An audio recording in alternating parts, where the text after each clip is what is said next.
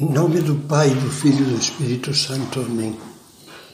Vinde, Espírito Santo, enchei os corações dos vossos fiéis e acendei neles o fogo do vosso amor. Enviai o vosso Espírito e tudo será criado, e renovareis a face da terra. Vamos continuar as nossas meditações sobre o olhar de Cristo, como Cristo olha para os homens e mulheres, portanto, para nós. E agora meditaremos uma cena de vergonha e alegria. O fato deu-se num dia em que Jesus, voltando das proximidades do Monte Tabor, e seguido pelos apóstolos, depois de uma longa caminhada, entrou em casa na cidade de Cafarnaum e lá dentro perguntou-lhes: Que discutíeis pelo caminho? Todos ficaram quietos, mudos, abaixando o rosto com vergonha, porque tinham discutido qual deles era o maior. O Evangelho sempre mostra os apóstolos com seus defeitos, não os enfeita como num conto de fadas. E assim, em várias das suas páginas, vemos os apóstolos repetindo a mesma discussão: quem é o maior? Quem tem de ocupar o primeiro lugar? Quem merece mais? Pelo menos quatro vezes caíram nisso. E ao mesmo tempo isso nos consola de ver como, apesar de, dessas misérias, eles seguiram Jesus, depois lhe pediram perdão das falhas e chegaram a um grau de santidade fantástico. Quem é o maior? Trata-se de orgulho, de vaidade, daquele mesmo espírito de comparação e competição invejosa que tantas vezes nós sentimos no nosso interior. O Senhor vai dar a eles uma lição de humildade simpática, mas clara. Jesus sentou-se, chamou os doze e lhes disse: Se alguém quiser ser o primeiro, seja o último de todos e aquele que serve a todos. Depois, reforçou este ensinamento com um gesto expressivo. Em seguida, diz o Evangelho, pegou uma criança, colocou-a no meio deles, deles e, abraçando-a, disse: Quem acolher em meu nome uma destas crianças estará acolhendo a mim mesmo. São Mateus, neste ponto, completa o que escreveu Marcos, que acabo de citar. Em verdade vos digo, são palavras de Jesus se não vos converterdes e vos tornardes humildes como crianças, não entrareis no reino dos céus. Quem se faz pequeno como esta criança, esse é o maior no reino dos céus. Santo Agostinho dizia que se lhe perguntassem o que era mais importante na vida do cristão, ele respondia primeiro a humildade, segundo a humildade e terceiro a humildade. Por quê?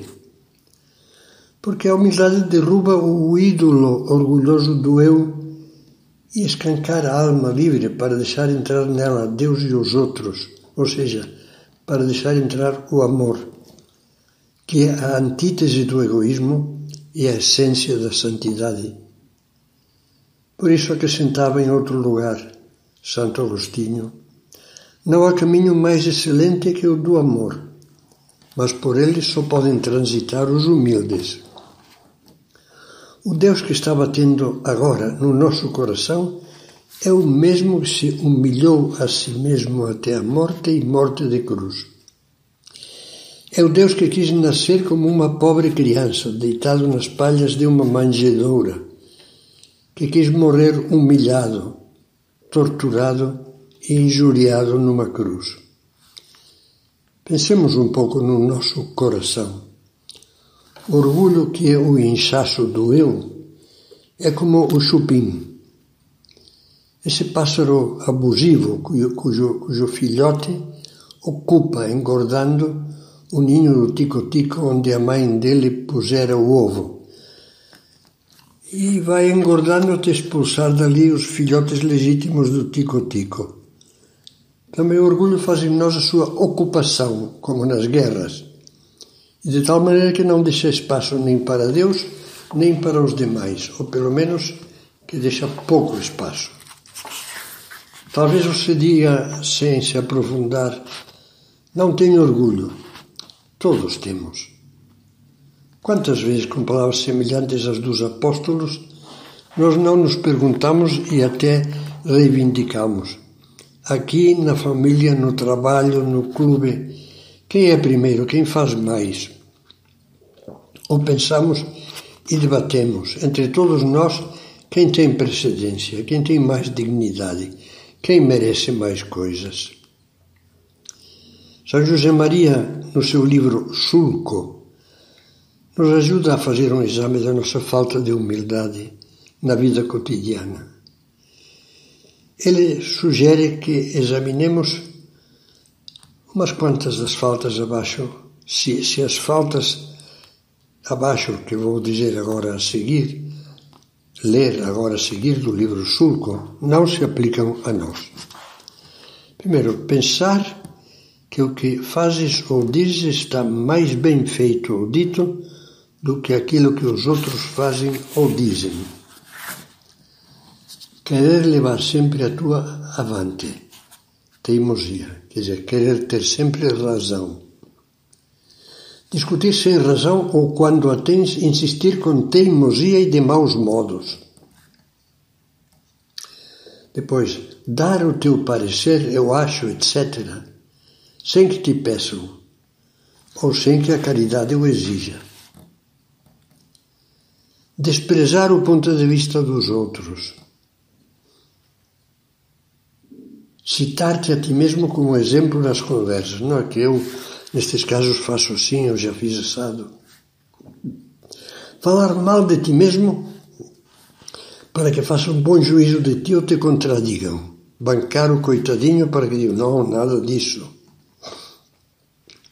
Desculpar-te quando te repreendem. Não, mas eu não fui eu, é que não tinha tempo, não dava. Doer-te de que outros sejam mais estimados do que eu. Ter ciúmes. Procurar ou desejar singularizar-se, ou seja, chamar a atenção e as atenções das pessoas quando está em grupos. Insinuar na conversa palavras de louvor próprio ou que deem a entender a tua honradez, o teu engenho ou habilidade, o teu prestígio profissional. Envergonhar-te por carecer de certos bens. Que acha? Não vale a pena pedir a Nossa Senhora que nos abra os olhos e nos ajude a imitar a humildade de seu filho